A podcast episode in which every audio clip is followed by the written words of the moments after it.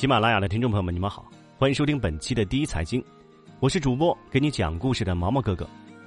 最近我录制的书籍《不要和你妈争辩》呢，已经上线了，欢迎各位搜索收听《不要和你妈争辩》。在一二线城市的商场里啊，很容易看到摆在路边的盲盒机，很容易看到一些摆在路边的盲盒机。这些盲盒机并不喧嚣惹眼，看上去啊和其他贩卖的饮料、零食的自助售货机啊没太大的区别。然而就在最近呢，在港股登陆的泡泡玛特证明了这是一门价值超过千亿的生意。尽管很多人依然觉得盲盒呢不过是给小孩子玩的玩具，但越来越多的人已经开始认识到，盲盒经济已经成为了一个风口。泡泡玛特的千亿帝国，一边是一鸣惊人、风光无限，另一边呢则是暗藏隐忧、竞争者众。刘小姐从二零一九年开始购买泡泡玛特盲盒，短短一年多的时间呢，已经花费了两万多元了，并且成为了泡泡玛特的 VIP 三。他的家里有几乎整整一面墙的柜子。上面摆满了泡泡玛特等多个品牌的潮玩，因为每套都很可爱呀，所以会想要不断的去重复购买，而且抽盲盒的过程非常解压有乐趣。刘小姐向第一财经记者形容自己啊对盲盒的痴迷。我去澳门旅游呢，可以不去赌场，但只要经过楼下的泡泡玛特的抽盒机啊，我就会想去抽几次。像刘小姐这样高频率重复购买盲盒的消费者不在少数。根据泡泡玛特的招股书，截至六月三十日。泡泡玛特拥有三百六十万名注册会员，而这些注册会员的重复购买率在二零一九年达到了百分之五十八。一个盲盒的常见定价为五十九元，尽管单价不高，但大量消费者用重复购买支撑起了泡泡玛特的辉煌业绩。泡泡玛特的总收益由二零一七年的一点五八亿元增长了百分之二百二十五点四，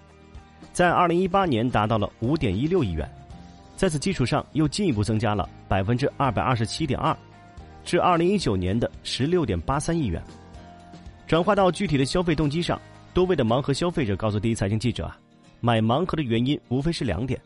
：IP 好看可爱，以及抽盲盒的过程有趣解压。虽然盲盒的玩法和形式并不为某一家潮玩公司所独有，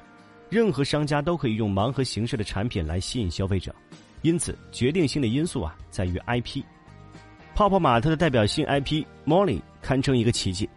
这个短头发、绿色眼睛、撅着嘴巴的小女孩，看起来啊，并不是一个传统意义上的讨喜的形象，但就是以这样的一个潮玩的形象，在二零一九年为泡泡玛特带来了四点五六亿元的收益，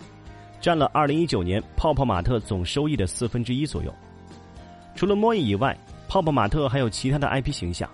截至今年六月三十日，泡泡玛特共计运营了九十三个 IP，其中包括十二个自有 IP。二十五个独家 IP 和五十六个非独家 IP，IP 是潮玩内在核心，签约 IP 呢也是快速掌握潮玩内核的方法，但只有签约 IP 是远远不够的，这也是为什么泡泡玛特不断强调其强大的 IP 创作及运营能力，以及对顶尖艺术家和优质 IP 供应商的吸引力。但是在赛道入局者越来越多之后呢，IP 的竞争啊也变得日益激烈了。盲盒市场并不是泡泡玛特一家公司的天下。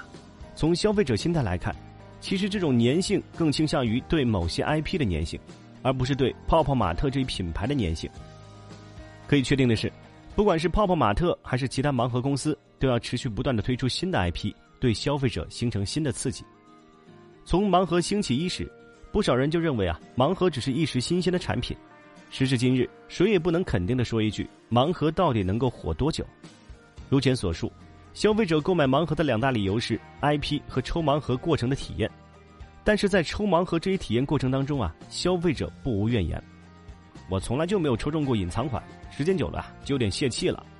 连续几次抽到不喜欢的款式之后，热情就淡了。不喜欢的重复款放在那里看着就不爽，也不想再回购了。泡泡玛特限量款的黄牛问题太严重了，限量款说是每个人都只能买一个，实际上黄牛手中有好几个号码牌，货源呢都被黄牛垄断了。我们根本就抢不到。